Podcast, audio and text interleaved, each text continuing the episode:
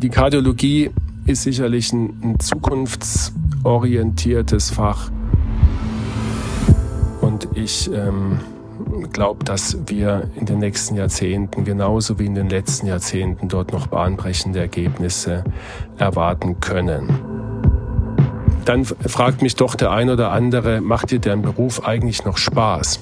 Und das, das kann ich mit einem klaren Ja, Gott sei Dank, beantworten. Hand aufs Herz. Der rezeptfreie Mediziner Talk.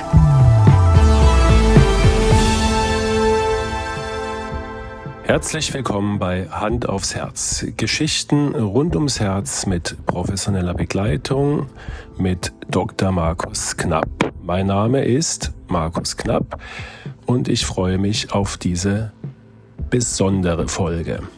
Ja, liebe Zuhörerinnen und Zuhörer, wenn Sie unseren Podcast schon ein paar Mal gehört haben, vielleicht auch regelmäßig hören, werden Sie erschreckt sein aufgrund dieser ungewohnten Begrüßung, die heute von mir gesprochen wird. Und äh, Sie merken, Thomas Krug ist heute nicht dabei. Das hat natürlich seinen Grund. Äh, Thomas Krug hatte leider einen Fahrradunfall und ist aktuell nicht in der Lage, äh, sich für eine Aufnahme zur Verfügung zu stellen. Es geht ihm aber den Umständen entsprechend gut, das kann ich sagen. Wir müssen uns keine Sorgen machen, Gott sei Dank. Und ich hoffe, dass er bei den nächsten Folgen wieder in alter Frische dabei ist. Ich wünsche ihm und sicherlich auch im Namen von allen Zuhörerinnen und Zuhörern auf diesem Weg gute Besserung, lieber Thomas. Äh, erhol dich gut und ich freue mich drauf, wenn wir sehr bald wieder gewohnt unseren Podcast machen können. Aber unser Podcast würde nicht Hand aufs Herz heißen und würde nicht seit über zwei Jahren bestehen, wenn wir nicht mit solchen Situationen in irgendeiner Weise klarkommen würden. Und es war für uns beide überhaupt keine Diskussion, dass wir jetzt keine Folge aussetzen, sondern ähm, wir haben beschlossen, ich mache diese Folge heute alleine, was für mich sehr ungewohnt ist. Ich bin ja jetzt äh, über 100 Folgen gewohnt, dass mir Fragen gestellt werden, die ich dann mehr oder weniger professionell beantworte. Ja, heute äh, muss ich sozusagen Moderator und auch äh, Beantworter der Fragen sein. Deswegen muss ich mir die Fragen sozusagen selber stellen.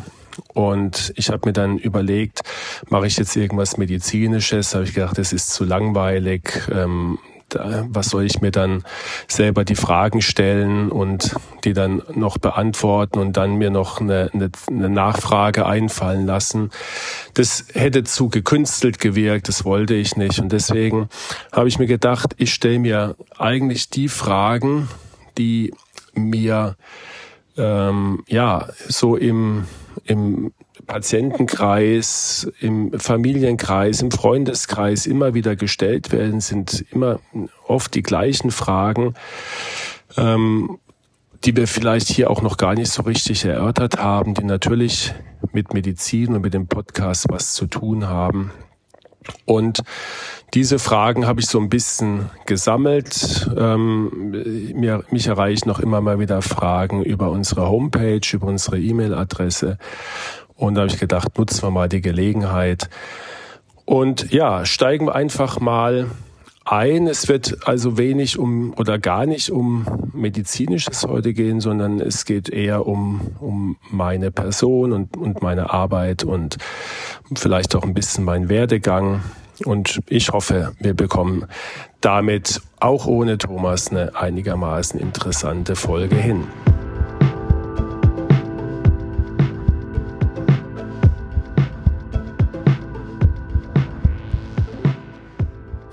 Ja, fangen wir mal damit an, was, was mir eigentlich immer wieder äh, die Frage, die mir immer wieder gestellt wird, ähm, sobald das Thema Podcast äh, aufkommt, ähm, natürlich, wieso machst du das eigentlich? Klammer auf, Hintergrund, warum tust du dir das eigentlich an? Ähm, ja, das ist, ist schon mal eine, eine sehr gute Einstiegsfrage und natürlich stelle ich mir die auch immer wieder mal, weil ähm, es ist ja nicht selbstverständlich. Es gibt wenige Ärzte im niedergelassenen Bereich, die einen Podcast auflegen und warum mache ich das eigentlich? Was, was ist meine Motivation? Das ähm, liegt vielleicht so ein bisschen in meiner Persönlichkeit, dass ich schon immer gerne Sachen oder Sachverhalte erklärt habe. Ähm, ich habe vielleicht so ein gewisses Gen in, in, meiner, in, in meiner Familie drin liegen. Ähm, mein Vater war Lehrer, hat es mit Leidenschaft gemacht und äh, vielleicht habe ich ein bisschen davon abbekommen. Es macht mir einfach Spaß, Wissen zu vermitteln, zu erklären. Das ist aber nicht der einzige Grund. Ähm, es hat irgendwann mal in meiner Praxis habe ich gemerkt, dass ich ähm, einfach nicht die Zeit habe, komplexere medizinische Sachverhalte dem Patienten so zu erklären, dass er es wirklich versteht, sondern äh, ich habe halt in, in, kurzen, in kurzen Schritten versucht, äh, zum Beispiel so eine Erkrankung, die komplex ist wie Vorhofflimmern zu erklären. Und der Patient, höflich wie er ist, hat in der Regel genickt und ähm, ja, alles klar, ich habe es verstanden, aber meistens war das eine Höflichkeit des Patienten gegenüber, weil er ähm, sich nicht getraut hat zu sagen, Herr Knapp, was Sie jetzt da gesagt haben, habe ich in der Kürze nicht verstanden. Und aufgrund der fehlenden Zeit in der Praxis heutzutage ähm, sind die Patienten dann oft ähm, nach Hause gegangen und haben dann zu Hause erstmal äh, entweder im Internet nachgeschlagen oder haben den Hausarzt gefragt oder oder die Angehörigen oder und das war natürlich unbefriedigend. Und dann habe ich angefangen ähm, für die wichtigsten Erkrankungen so eine Art Merkblätter zu schreiben und äh, die dem Patienten mit gegeben nach dem Motto, da steht nochmal das Wichtigste drin, was wir jetzt besprochen haben, können Sie zu Hause nochmal nachlesen. Und dann hat sich das irgendwann die Chance ergeben, das äh, im Rahmen eines Podcasts einfach mal aufzuzeichnen, was halt den Vorteil hat, dass wir sehr vielschichtige Themen ansprechen können, die dann digital gespeichert sind. Und jeder Patient ähm, oder auch Nicht-Patient, es hören uns ja auch sehr viele Menschen zu, die überhaupt keine Herzerkrankung haben, die das Thema aber interessant finden und die können sich jetzt natürlich aus einem Repertoire von über 100 Folgen äh, heraussuchen, welches Thema für sie interessant ist. Ja, und ähm, äh, ein, ein dritter Punkt ist, wenn man so ein Projekt beginnt, dann ist natürlich eine Entwicklung immer zu sehen. Äh, man, man sieht eine Entwicklung bei uns. Ja, am Anfang war das alles noch sehr ähm, ich würde mal sagen, steif. Ja, wir waren das alles nicht gewohnt, in so, eine, in so ein Mikro zu sprechen, unsere Stimmen zu hören. Das kennt, glaube ich, jeder von Ihnen, dass sich das ein bisschen komisch anhört und ähm, auch so unsere Rolle zu finden war, war einfach nicht so ganz einfach, hat ein paar Folgen gedauert und dann mit der Zeit bekommt man da wirklich eine Routine.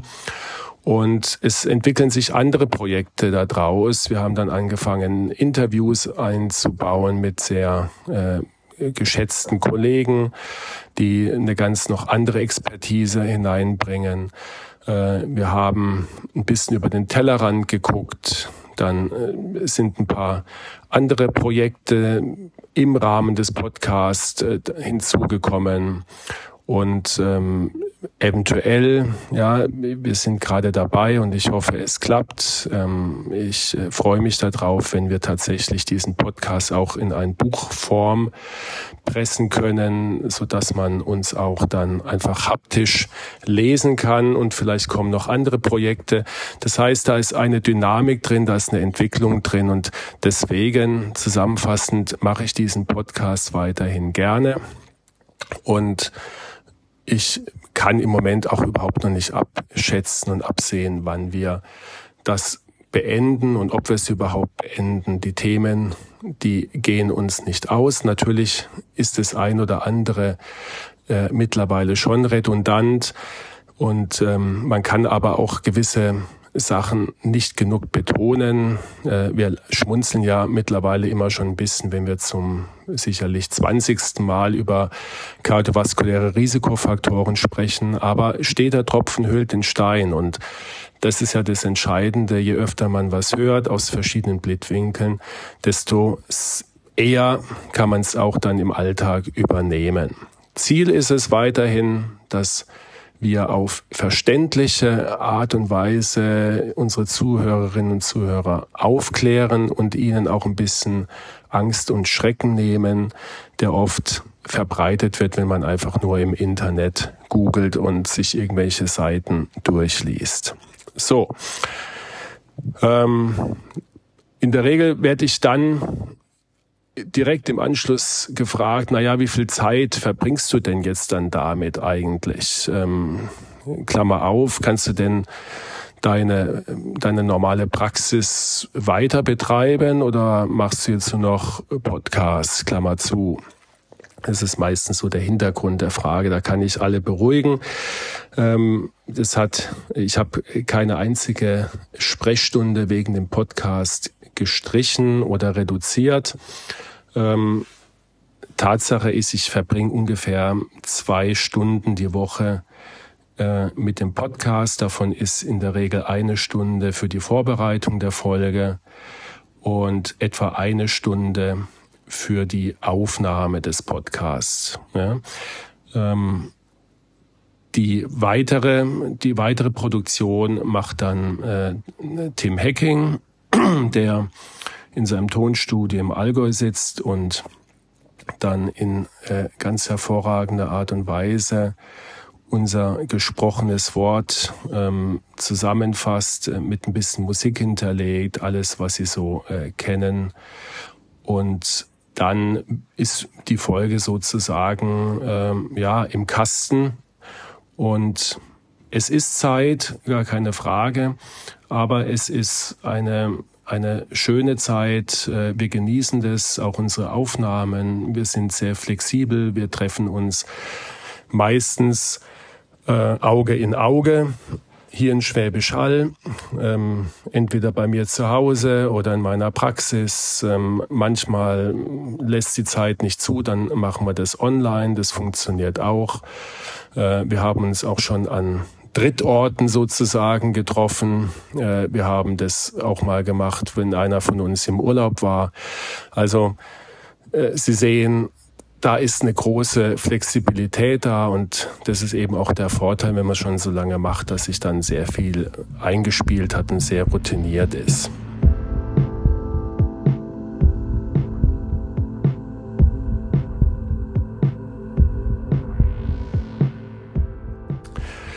Ja, dann werde ich oft gefragt, auch alles noch im Rahmen vom Podcast, wie, wie kam das überhaupt dazu, dass ihr euch kennengelernt habt und dieses Projekt da macht? Ich glaube, wir hatten es auch in einer Folge schon mal angesprochen. Ähm, vor allen Dingen deswegen interessant, weil ja Thomas kein Mediziner ist. Äh, Thomas war ähm, als Bauingenieur ähm, Projektleiter von äh, einem Ärztehausprojekt, das äh, wir zu dritt in Schwäbisch Hall hier im Jahr 2013 begonnen haben. Äh, meine Kollegen Dr. Keller und Dr. Stopp, wir haben hier in Schwäbisch Hall uns ähm, irgendwann mal zusammengesetzt und die Idee entwickelt, ein Ärztehaus in der Stadt zu bauen und ähm, dafür hat uns natürlich irgendwann ein Projektleiter gefehlt, der zusammen mit unserem Architekten dieses Mammutprojekt da stemmt. Und so habe ich den Thomas Krug kennengelernt und nach äh, ein paar Jahren sehr guter Zusammenarbeit ist eine Freundschaft raus geworden und wir haben beide gemerkt, dass wir sehr offen sind sehr kreativ sind für Ideen. Und als dann die Idee mit dem Podcast aufkam, wo ich das dem Thomas gesagt habe, dass ich sowas gerne machen würde, hatte er zufälligerweise das äh, Tonstudio im Allgäu parat. Und dann hat man eigentlich zwei super Voraussetzungen, das zu realisieren. Und bis zum heutigen Tag funktioniert es einwandfrei.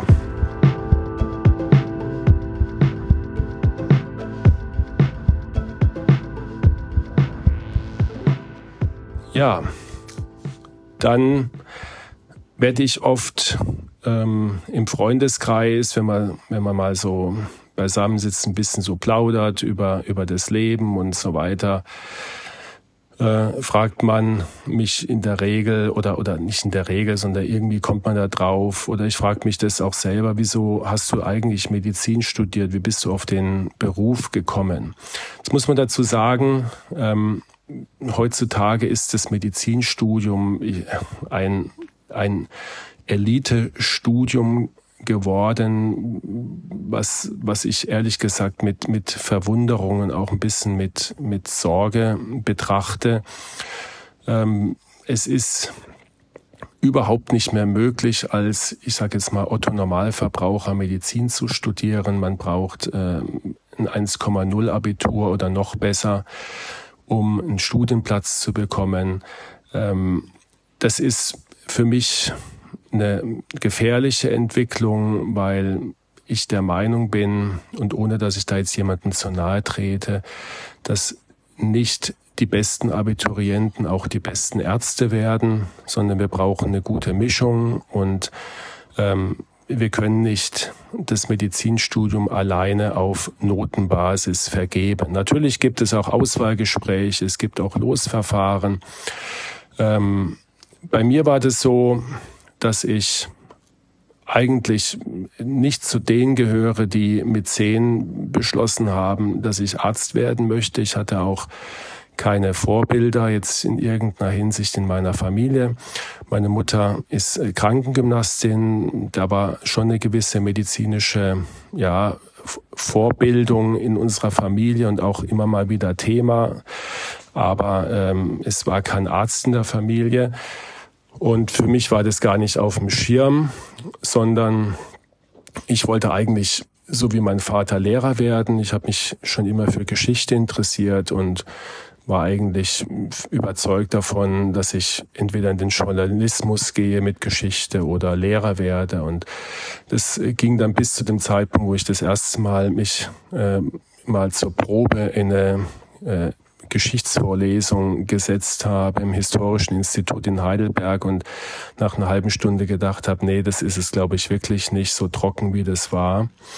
Ja, in der Zeit habe ich Zivildienst gemacht, ebenfalls in Heidelberg in der orthopädischen Uniklinik. Und ähm, da habe ich dann mal das, das erste Mal Kontakt zur Medizin bekommen und, und zu, zu allem eigentlich, wie das so abläuft und, und auch das Gefühl ähm, dafür entwickelt, wie, wie schön das eigentlich sein kann, wenn man Menschen helfen kann, also im Gesundheitsgebiet. Ich war dann auch selber mal äh, kurz Patient mit, mit so harmlosen Sachen wie, wie äh, Sportverletzungen und fand es aber dann total faszinierend, wie jemand dann mit einer Expertise und Erfahrung äh, so einem jungen Menschen wie mir äh, helfen kann und Mut machen kann und äh, Programme machen kann. Ja. Und dann habe ich mich einfach mal beworben. Ähm, ich war jetzt kein, kein äh, schlechter Schüler, aber ich hatte bei weitem nicht äh, die Abiturnote, die mich dazu befähigen würde, heute einen Medizinstudienplatz zu bekommen. Aber wir hatten halt damals durch, das, durch den Zivildienst ähm, sehr viel Wartezeit. Es wurde uns angerechnet. Ich hatte allein fünf Semester Wartezeit. Es wurde damals noch angerechnet und hat dann noch einen, einen guten Medizinertest geschrieben und dann bekam ich also meinen Studienplatz und dann auch noch in Heidelberg. Da hatte ich Glück, ja, dass ich da äh, über so ein Losverfahren auch nach Heidelberg äh, bekommen hatte. Ich musste also noch nicht mal umziehen, ist ja meine Heimat äh, Heidelberg und dann habe ich das einfach mal begonnen. Ähm, ja, ehrlich gesagt, als ich das Studium begonnen habe, dachte ich zu 50 Prozent, das wirst du gar nicht durchhalten. Und zwar deswegen, weil ich traditionell in den Fächern Chemie, äh, Biologie und Physik nie gute Noten hatten, vor allen Dingen in Physik und Chemie äh, auch nie besser als, als äh, drei oder vier war. Und ich war mir eigentlich fast sicher, dass ich das im, im, im Studium gar nicht packen werde. Habe aber dann gemerkt, was es für ein Unterschied ist, äh, ob man jetzt zur Schule geht und es irgendwie macht, weil es ein Lehrer vorgibt und man eigentlich keine Lust hat, oder ob man im Studium ist und weiß von Anfang an, wenn ich hier jetzt mich nicht konzentriere und nicht aufpasse, dann verliere ich wieder den Anschluss. Und das war dann für mich wirklich eine ganz, ganz wichtige Lebenserfahrung zu sehen, wenn man was von vornherein möchte und, und auch dahinter steht und sich reinhängt, dann läuft es alles. Und ähm, ja, war für mich eine tolle Erfahrung und ähm, sehr bald war für mich dann auch klar, das ist mein Studium und es macht mir auch Spaß und insgesamt war meine Studienzeit sehr, sehr abwechslungsreich und auch bei weitem nicht so stressig, wie das mir heute immer wieder vermittelt wird, wo man im Grunde als Medizinstudent nur noch an den Büchern sitzt und eigentlich, was schade ist, das Studentenleben doch zu kurz kommt.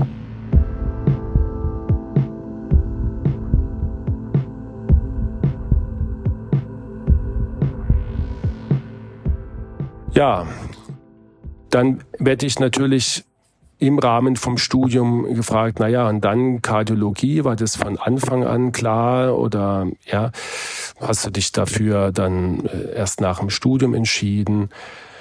Da muss ich sagen, die, die Kardiologie, das war schon sehr, sehr früh, habe ich gemerkt, dass es mich in diese Richtung zieht. Ähm, das, das merkt man einfach, wenn man, wenn man schon allein im äh, Prep-Kurs, also im Anatomiekurs wo man also an Leichnamen äh, die Anatomie tatsächlich lernt und und auch optisch die Organe einfach inspiziert und kennenlernt, war von Anfang an für mich das Herz ähm, das mit Abstand faszinierendste Organ vom menschlichen Körper.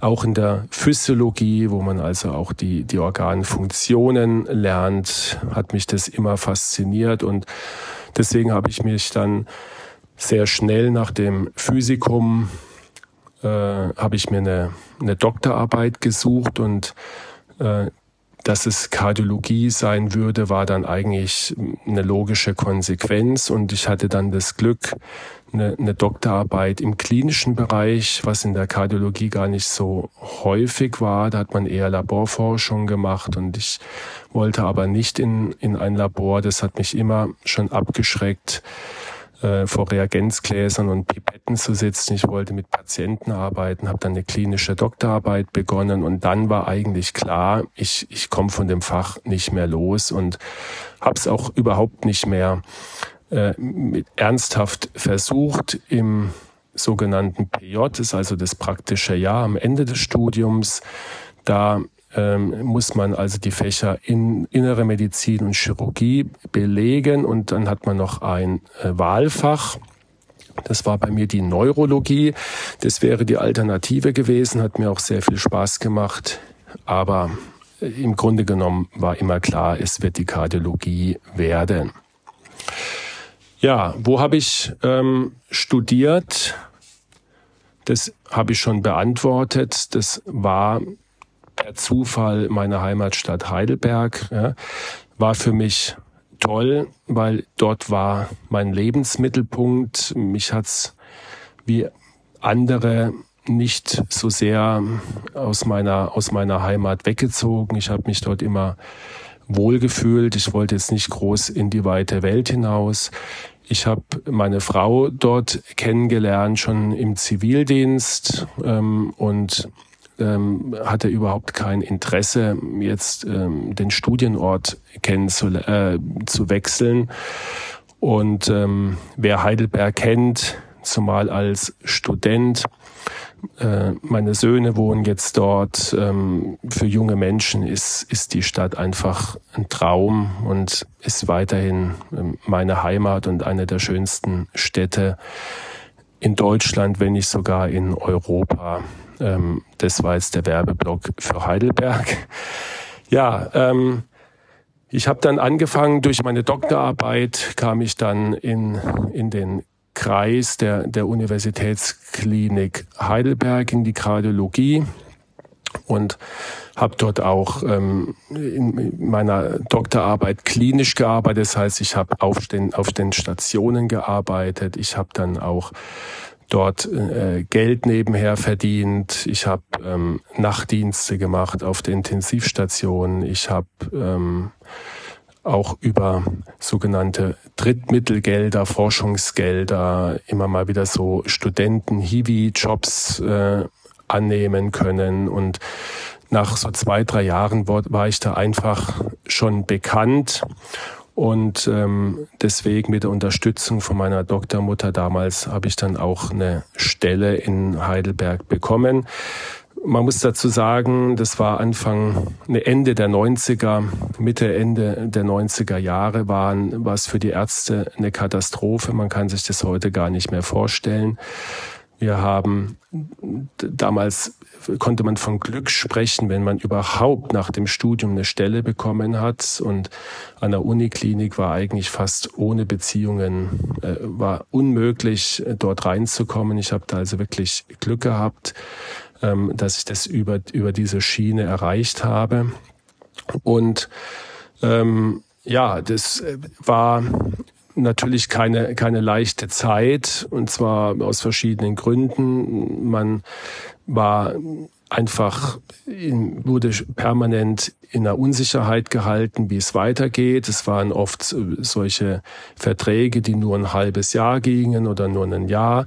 Angefangen hat man damals als Arzt im Praktikum. Das gibt's heute gar nicht mehr. Das heißt, nach ähm, sechs Jahren Studium ähm, ein Jahr davon als PJ umsonst im Krankenhaus gearbeitet, hat man dann zu einem, ja, ich würde mal sagen, kümmerlichen Gehalt. Ich erinnere mich, mein erstes Gehalt waren damals 1500 D-Mark. Damals gab es die D-Mark noch. Also ähm, von gut verdienen war überhaupt nicht die Rede. In der Zeit kam äh, mein Sohn auf die Welt. Ja, das heißt, wir waren eine junge Familie. Ja, relativ oder, oder kein Geld, muss man sagen, und sehr, sehr viel Arbeit, weil wenn man das nicht mitgemacht hat, was verlangt wurde, dann waren ungefähr 100 andere Bewerber vor der Tür, die nur darauf gewartet haben, dass eine Stelle frei wird. Und dann hat man sich halt so durchgekämpft mit, ja, ich will es nicht übertreiben, aber es waren eigentlich regelmäßig mindestens zwölf Stunden Tage. Und da wir so billig waren als AEP, haben wir auch Arbeiten übernommen, das eigentlich im Bereich der äh, Krankenschwestern oder, oder technischen Assistenten lagen. Und wir haben sogar dann ab neun Uhr abends die, die Bettenfahrer noch ersetzt. Das heißt, wir haben die Patienten im Herzkatheterlabor untersucht, haben sie dann ähm, zurück ins Bett gelegt und dann noch auf Station gefahren. Also das war, war eine sehr, sehr ähm, ja, anstrengende Zeit, aber auch eine sehr lehrreiche Zeit. Und über Umwege bin ich dann, das würde jetzt aber zu weit führen, nach Schwäbisch Hall gekommen, wo ich ja dann heute äh, meine Praxis habe.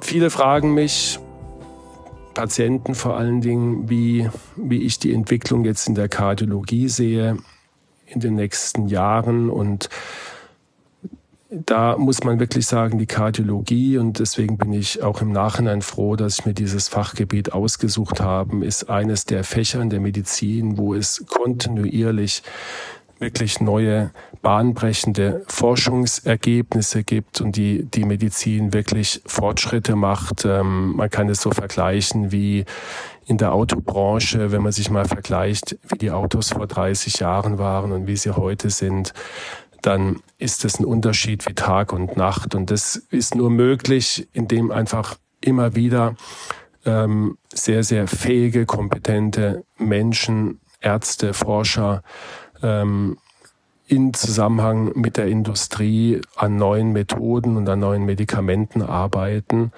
damit ja die Menschheit, die Patienten davon profitieren und ähm, da die Herz-Kreislauf-Erkrankungen die Todesursache Nummer eins sind, wird natürlich in diesem Bereich extrem viel geforscht und es fließt auch sehr viel Forschungsgeld hinein.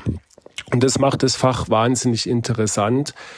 Ähm, es ist ähm, auch in der Kardiologie selbst so, dass sie sich ähm, zum Leidwesen von anderen Disziplinen immer mehr breit macht, wenn ich das mal so ausdrücken darf. Also wir gehen sehr in den Bereich, in die Domäne der Herzchirurgie rein. Das hat dann angefangen irgendwann mal, ähm, als ich angefangen habe mit der Kardiologie, als die Katheterzahlen ähm, nach oben gingen, wo man zunehmend mehr über Ballonkatheter und dann die Stents vor allen Dingen ähm, den Patienten äh, die Gefäße wieder eröffnen konnte, der Bypass äh, dann dadurch natürlich in den Hintergrund getreten ist die Bypass-Operation. Das Gleiche passiert aktuell mit der Herzklappen, mit den Herzklappenerkrankungen, das eigentlich jahrzehntelang eine reine Domäne der Herzchirurgie war. Ich prognostiziere mal, dass in, in wenigen Jahren die Herzchirurgie auch auf diesem Gebiet eher äh, nur noch ein Randgebiet darstellen wird und die Kardiologie dort auch die, die Therapie über Katheterverfahren zunehmend übernehmen wird. Also die Kardiologie ist sicherlich ein, ein zukunftsorientiertes Fach und ich ähm, glaube, dass wir in den nächsten Jahrzehnten genauso wie in den letzten Jahrzehnten dort noch bahnbrechende Ergebnisse erwarten können. Also von daher ein sehr gesundes Fach.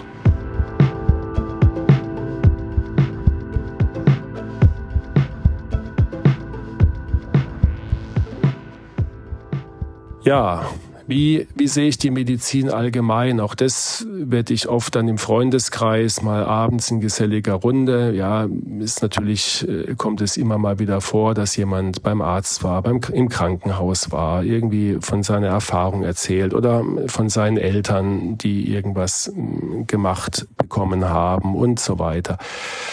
Und wie, wie, wie siehst du das, Markus? Heißt es dann, ja, ähm, was hat sich geändert, was wird sich ändern. Und da muss man natürlich sagen, die Krankenhauslandschaft und auch die, die Landschaft in der ambulanten Medizin steht tatsächlich vor einer Zeitenwende, auch äh, ohne dass man das Wort jetzt inflationär gebrauchen möchte. Aber ich glaube, das ist in diesem Fall schon angebracht, weil wir eine komplett andere Situation haben wie noch vor zehn Jahren. Ähm, wenn wir mal überlegen, dass, ich habe es vorhin schon angedeutet, wie schwierig es ist, dass die wir einen Medizinstudienplatz zu ergattern, ja, und paradoxerweise fehlen uns dann äh, aber junge Ärzte sowohl im ambulanten Bereich als auch im Krankenhaus. Warum? Was ist was ist da los?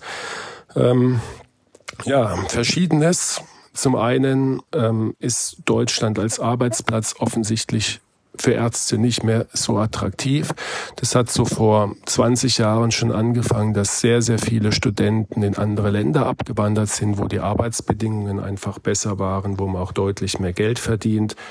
Die Schweiz ist da das Paradebeispiel, aber es sind längst auch andere Länder, wie zum Beispiel die skandinavischen Länder, auch Österreich ist sehr beliebt mittlerweile. Und das führt dazu, dass uns die Ärzte und Ärztinnen fehlen. Ja, ein, zweiter Faktor ist aufgrund der Auswahl des Auswahlverfahrens mit, äh, mit den Abiturnoten ähm, sind sehr, sehr viele Frauen, junge Frauen im Studium, die schreiben offensichtlich bessere Abiturnoten. Und der Anteil der Frauen äh, nimmt immer mehr zu im Studium. Und der Anteil von Frauen, die danach volltags in den Beruf gehen, ist halt relativ gering.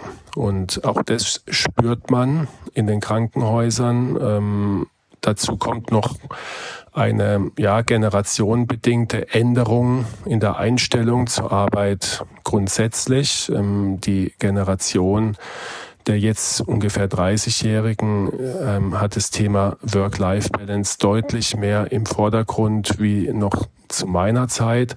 Ich will das gar nicht in irgendeiner Weise werten oder kommentieren. Wir haben sicherlich damals uns ähm, zu sehr verausgabt und ähm, auch ausnutzen lassen. Und von daher finde ich das gar nicht so verkehrt, dass man nicht von vornherein nur für seinen Beruf lebt. Allerdings muss man noch sagen, ähm, so ganz verstehen tue ich es manchmal nicht, dass wenn man gerade mit dem Studium fertig ist und im Beruf steht, von vornherein nur Teilzeit arbeitet, wäre mir so nicht eingefallen, aber das ist einfach eine persönliche Einschätzung und ich tue natürlich jedem um Gottes Willen seine eigene Meinung dort gelten lassen und jeder muss das für sich selber entscheiden. Aber es machen einige und deswegen fehlen uns diese, ja, diese Stellen, die, die, oder die, die Stellen werden nicht besetzt, ja. Und von daher hat sich da ein kompletter Wandel ereignet. Ähm, früher war man froh, wenn man überhaupt eine Stelle bekommen hat und heute kann man sich die Stelle eigentlich aussuchen. Also man kann sich die Stadt aussuchen, man kann sich das Krankenhaus aussuchen. Das ist einfach nur verrückt. Ja. Ja, was Patienten so berichten aus den Krankenhäusern, aus den ambulanten ähm, Praxen, ist, ist einfach nur, ja, leider besorgniserregend. Es ist immer weniger Personal da. Ähm, die Krankenhäuser sind in größter Finanzierungsnot. Das erfährt man auch aus den Medien. Also es ist einfach nicht mehr möglich, mit den heutigen Bedingungen Medizin wirtschaftlich zu gestalten und ein Krankenhaus muss einfach auch Geld verdienen, genauso wie der, wie der ambulante Arzt. Und bei vielen geht es einfach nur über Masse. Das heißt, ähm, wenn früher ein Patient mit einem Herzinfarkt zum Teil drei Wochen im Krankenhaus lag, können es heute bei optimalem Fall vielleicht drei bis vier Tage sein und dann ist er schon in der Reha-Klinik. Ja. Da sieht man mal, was sich geändert hat. Mal schauen, was die weitere Entwicklung so bringt. Bin mal gespannt, ähm, welche Reformen sich jetzt dort durchsetzen. Meine persönliche Meinung ist, ähm, dass sich das Gesundheitssystem so, wie wir es kennen, verabschiedet. Ähm, wir werden diesen, diesen All-Inclusive-Anspruch, den werden wir aufgeben müssen und ähm, wir müssen entweder mehr Geld in das Gesundheitssystem einfließen lassen und das wird ohne Beitragserhöhung nicht gehen. Oder wir müssen uns damit abfinden, dass wir halt wie in anderen europäischen Ländern auch, ähm, bestes Beispiel immer noch Großbritannien, wo ab einem gewissen Alter gewisse Therapien einfach nicht mehr gemacht werden. Das heißt, wenn ich eine Krebserkrankung ähm, über ich sage jetzt einfach mal 75 oder 80 habe, genau weiß ich es nicht, aber es ist so, oder auch bei orthopädischen Eingriffen, dann wird es einfach nicht mehr gemacht. Und ob man das so will, ist jetzt nochmal eine ganz andere Frage. Aber es muss sich was ändern, weil so wird es nicht weitergehen.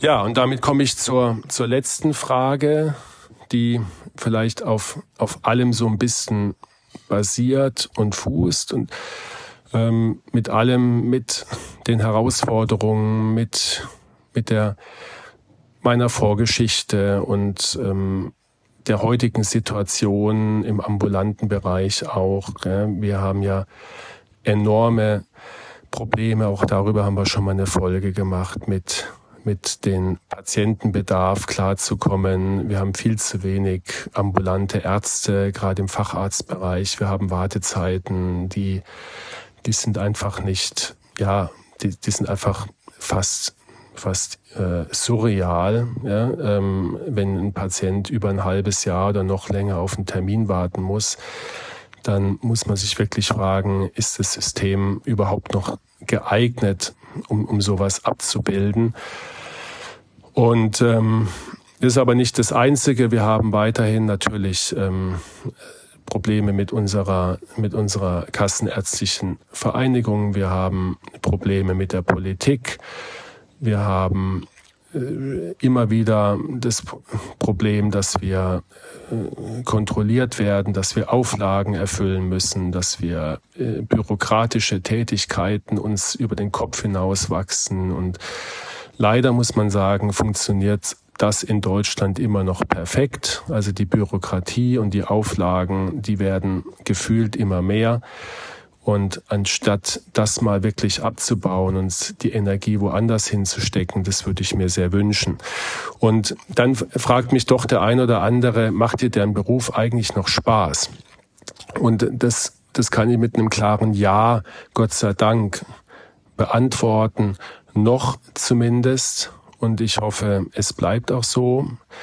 Ähm, es ist einfach weiterhin für mich der schönste Beruf und jeder Arzt kann das nachvollziehen. Es gibt nichts Schöneres, wenn man eine, einen Patienten erfolgreich therapieren kann, wenn man merkt, ähm, man hat eine Erkrankung erkannt und ähm, kann ähm, sofort im Notfall, ja, das ist eigentlich das, das Allerschönste, wenn man einen Herzinfarktpatient im Katheterlabor ähm, das verschlossene Gefäß aufmachen kann und dann äh, geht es ihm wieder gut und das Herz erholt sich. Ähm, was Schöneres kann es einfach nicht geben. Man kann in diesem Beruf seine Persönlichkeit einbringen wie in, in kaum einem anderen. Ähm, es hat so viele Facetten. Es ist ja nicht nur das Medizinische. Der Arzt ist auch gut einfach mal zum Zuhören da. Ich habe von zwei, drei Jahren eine, eine Zusatzbezeichnung Psychokardiologie gemacht, um einfach auch auf diesem Gebiet, was ich für sehr wichtig halte, voranzukommen. Und der Arzt ist einfach auch oft ähm, Therapeut für die Seele und für vieles andere auch. Und das kann man in, in diesem Beruf wunderbar einbringen.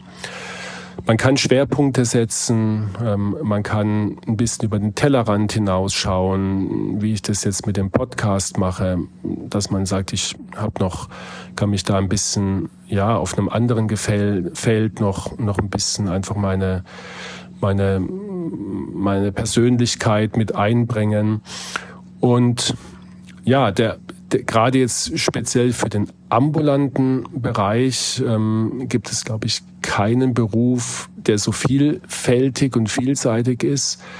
Ähm, ob man das jetzt nur positiv sieht, ist was anderes, aber in, in meiner Praxis bin ich sozusagen mit meiner Partnerin, Frau Bräuninger, äh, Geschäftsführer. Ich bin Personalchef. Ich habe sozusagen den Vertrieb, ja, wenn man das mal jetzt auf der, auf die, auf der technischen oder betriebswirtschaftlichen Seite ausdrücken darf, soll um Gottes Willen nicht despektierlich klingen. Aber ich glaube, Sie wissen, was damit gemeint ist. Das heißt, ich bin ja auch derjenige, der vor Ort dann einfach da ist und was die Patienten natürlich auch erwarten, dass man jetzt nicht irgendwelche Aufgaben und äh, Untersuchungen outsourced, sondern äh, der Patient kommt zum Arzt und erwartet natürlich auch, dass der Arzt dann die Untersuchungen durchführt und dann auch persönlich da ist. Ja. Ähm, und das ist sicherlich manchmal sehr viel, gar keine Frage. Ähm, es gibt Berufe, die, die weniger zeitaufwendig sind, aber unterm Strich kann ich ganz klar sagen, das ist weiterhin eine ganz, ganz tolle Tätigkeit und ich äh, freue mich, dass ich das hoffentlich noch sehr viele Jahre weiterführen kann. Ja, liebe Zuhörerinnen, liebe Zuhörer und lieber Thomas, der du die Folge sicherlich jetzt auch irgendwo hörst, ja, ich hoffe schon zu Hause. Das war jetzt mal immerhin auch wieder in einer fast dreiviertel Stunde eine absolute Premiere und ich hoffe, es bleibt auch beim einzigen Mal in unserer Podcast-Reihe, dass das jetzt ich hier als Alleinunterhalter auftrete. Ich hoffe, ähm, ich konnte ein bisschen Einblick geben, auch so ein bisschen in meinen privaten Bereich und was mich so bewegt. Und ich hoffe, es war nicht zu langweilig und dass wir uns dann spätestens in der nächsten Folge wieder den medizinischen Themen zuwenden können mit einem hoffentlich dann wieder halbwegs auf die Beine gestellten Thomas Krug. Ich bedanke mich für das Zuhören und wünsche alles Gute. Bis zum nächsten Mal. Ihr Markus Knapp. Tschüss.